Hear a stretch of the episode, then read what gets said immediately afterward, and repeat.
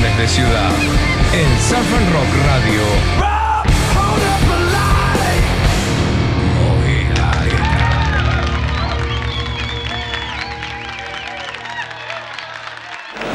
Viajamos para Brasil para hablar con Nacho Undesen, primer argentino en ganar nada más y nada menos que el clásico de Mar del Plata en Semana Santa, el QS 1000 de la Surf League. Hablamos del Ripcar Pro 2023. Primera vez que un argentino levanta la copa, integrante del team Ripcar Argentina, ya de vuelta en Brasil, donde vive, donde entrena. Nachito, bienvenido, ¿cómo va? Hola Rama, buenas noches, ¿todo bien vos? Bien, un verdadero placer saludarte. Estuvimos la semana pasada celebrando, festejando ahí en la playa, en Biología, Playa Grande, y me imagino todavía siguen las emociones, siguen los saludos y las felicitaciones para vos. Sí, la verdad que durante que fueron pasando los días fue cayendo la ficha de que había ganado y había cumplido un objetivo que tenía hace mucho tiempo. Fue el primer QS que competí en mi vida, fue en Argentina y tuve la, la posibilidad y la suerte de haberlo ganado. La verdad que fue increíble enfrente a toda mi familia, mis amigos y que quede en Argentina y hacer historia se sintió la verdad que increíble. Y ya venía haciendo dos finales, ya habían pasado WQS, entonces venía cada vez llegando un poquito más cerca y la tercera fue la vencida y se dio nada menos que en, que en mi casa, enfrente a mi familia, amigos, que eso fue muy especial una final que fue muy peleada hasta el último segundo con un amigo y un competidor de la puta madre, se diría, Mateo Cerdí, brasilero. Entonces, eh, la verdad que fue soñado, así, no, no, no podría haber sido mejor. Una final también, como decimos, contra un amigo y una final también Argentina-Brasil, Brasil-Argentina en Mar del Plata. Sí, sí, era, había, era el clásico en el mar. Así que por suerte esta, esta vez la, la ganamos nosotros.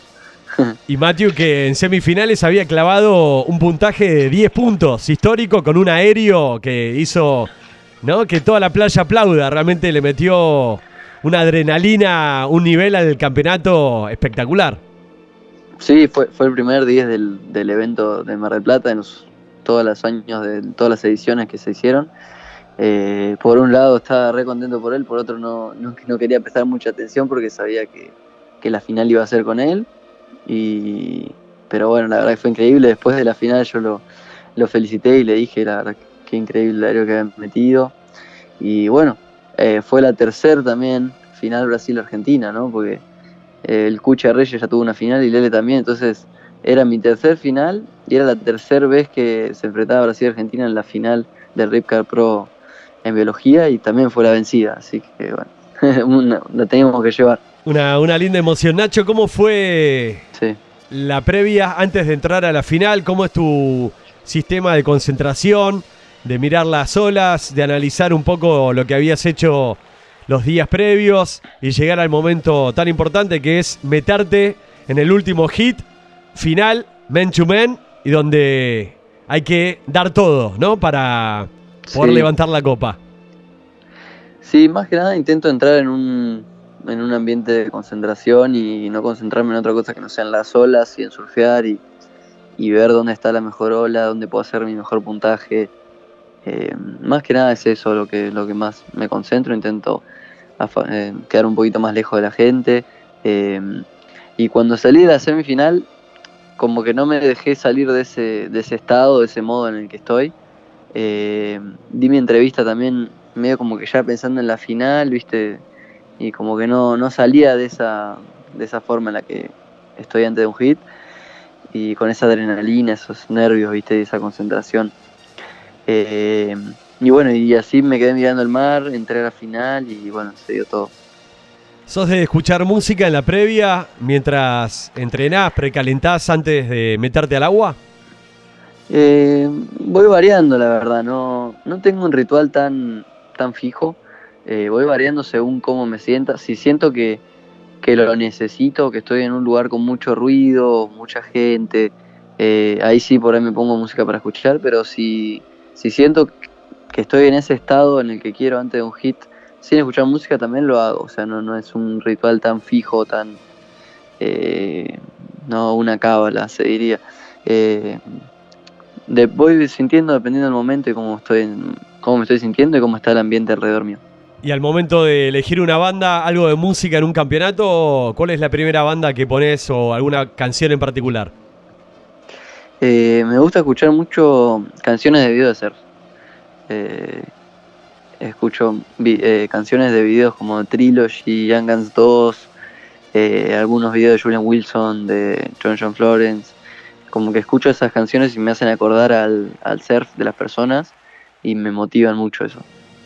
O sea, es como inspirarte en buscar imágenes con la música, imágenes de situaciones de videoclips que, los has visto una y otra vez. Claro, exacto. Me, hacen, me hacen recordar eh, los, los surfistas y me hace recordar cómo cuando lo veo, cómo me pongo antes de ir a surfear, de la motivación que me da y, y como que tienen como si fuese un lazo, ¿viste? Cuando, cuando escuchas una canción que tiene un significado para vos, eh, te vuelve esas sensaciones, esos sentimientos. Yo cuando escucho esas canciones me vuelven las sensaciones y los sentimientos de, motivación y de querer surfear y, de querer matarla.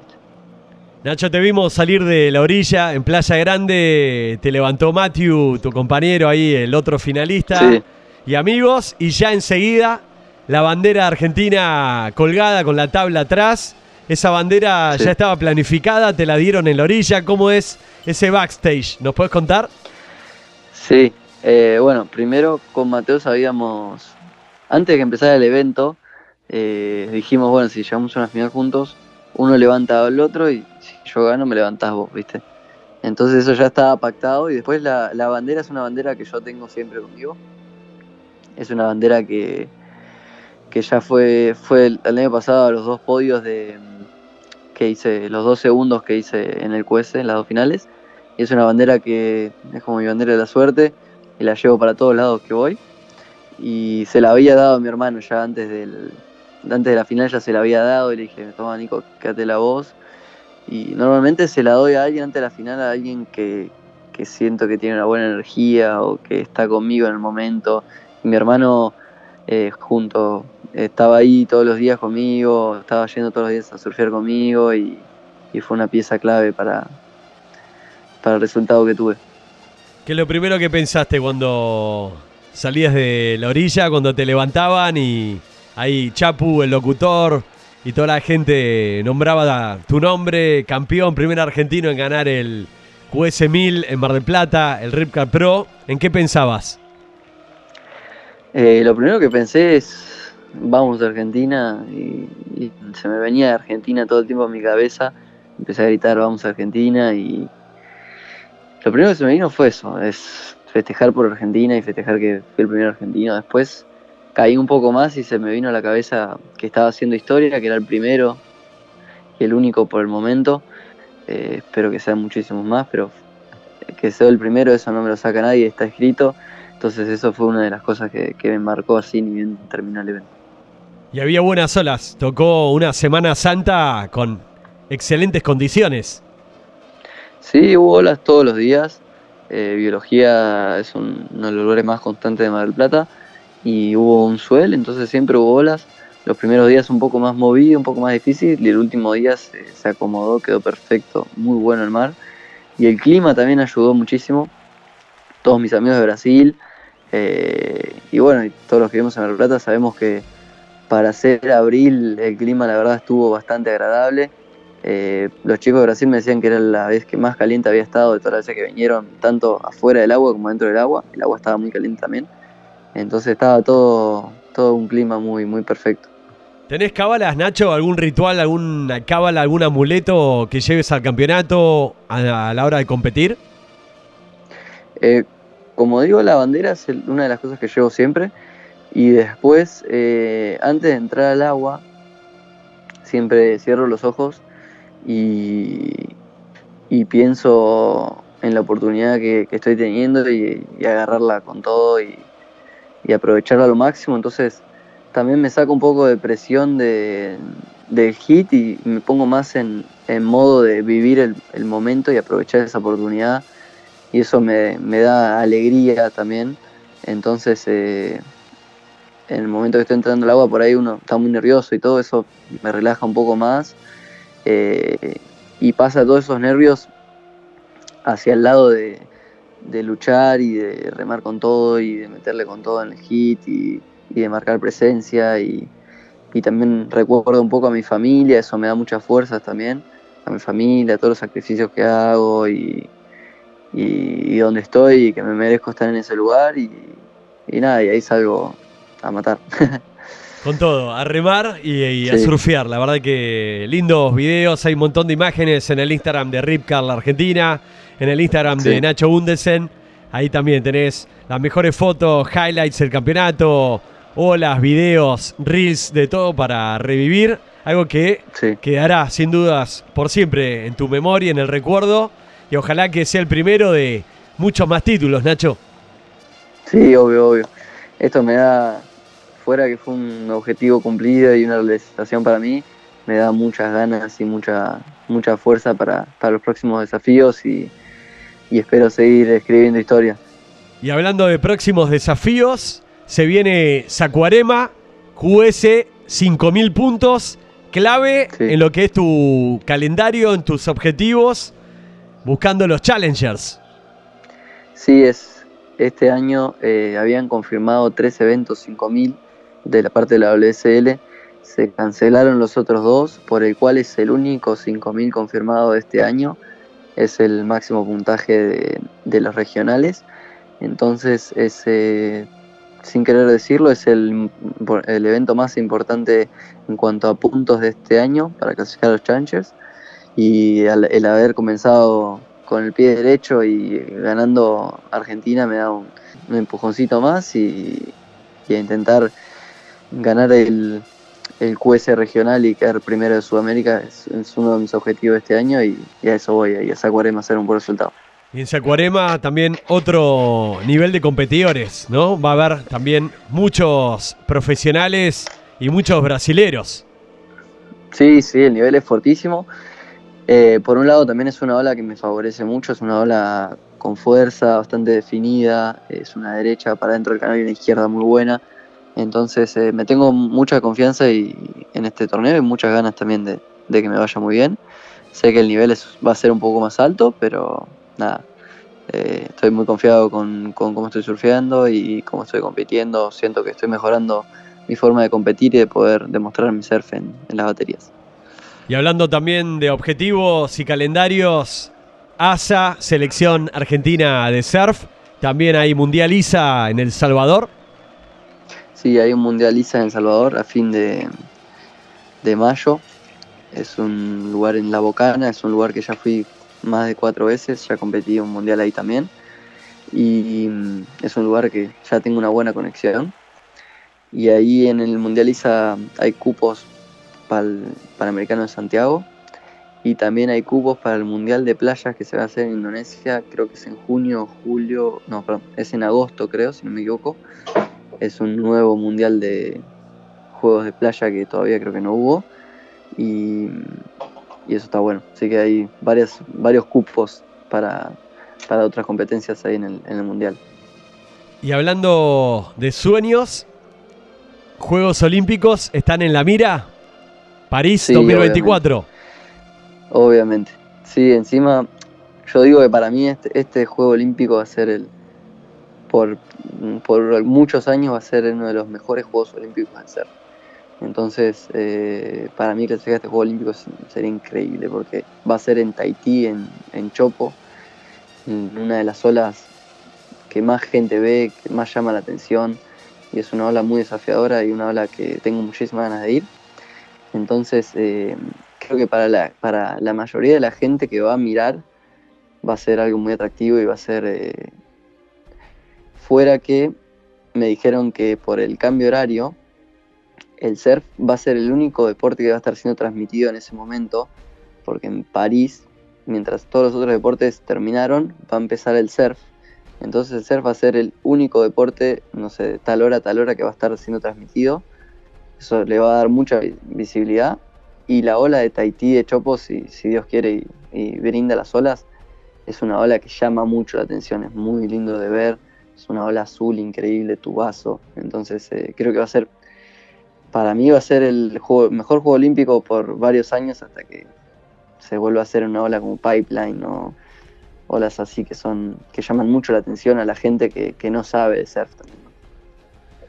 Nacho, ¿cómo es tu vida en Brasil para los que están ahí escuchando la radio en este momento en vivo, en Surf and Rock, en Spotify como podcast? ¿Cómo es un poco tu vida? Contanos dónde vivís en Brasil y cómo es un poco este cambio de viajar desde Mar del Plata, instalarte a vivir en Brasil. Eh, sí, el invierno acá es mucho más tranquilo, surfeo máximo de 3.2 y puedo surfear dos tres veces por día tranquilamente. El clima afuera también ayuda mucho. La mínima en invierno pone que sea 12, 14 grados, entonces es un clima muy agradable también en invierno. Para los que estamos acostumbrados a Mar del Plata, eh, es hasta caliente en invierno.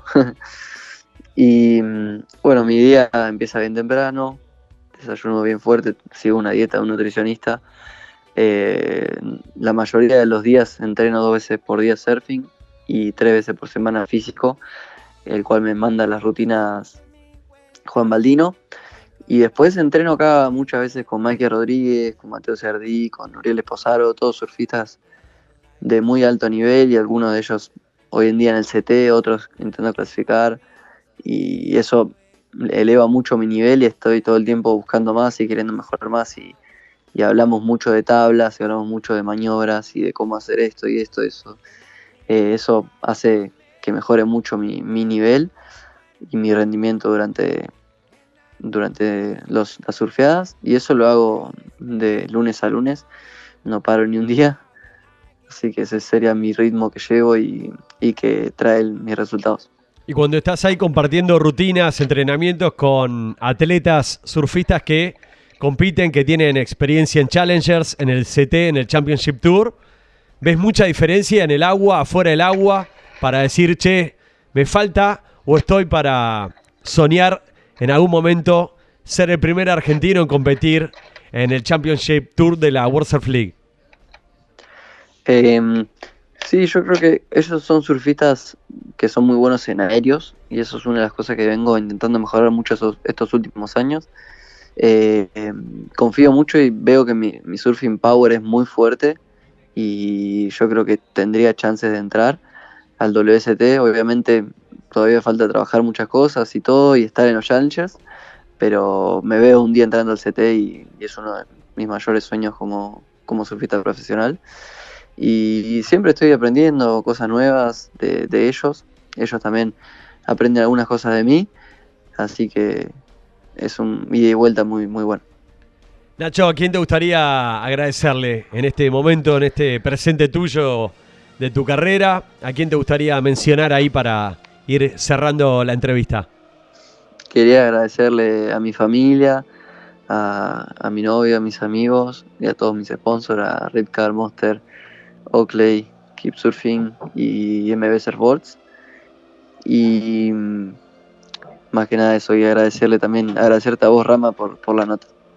Un verdadero placer, Nacho. La verdad que muchísimas gracias por la entrevista, por tu tiempo. Una linda entrevista y la hicimos prácticamente con el himno de fondo, con esta imagen tuya saliendo del mar en Playa Grande, celebrando con la bandera. Así que el himno y la bandera argentina más presente que nunca en tu carrera, Nacho. Muchísimas gracias, Rama. Sí, es hermoso escuchar el himno. Lo escucharía todo el día. Un abrazo grande, Nacho, y lo mejor en este 2023 que ya arrancó de la mejor manera. Dale, gracias Rama, a seguir con todo. Un abrazo enorme.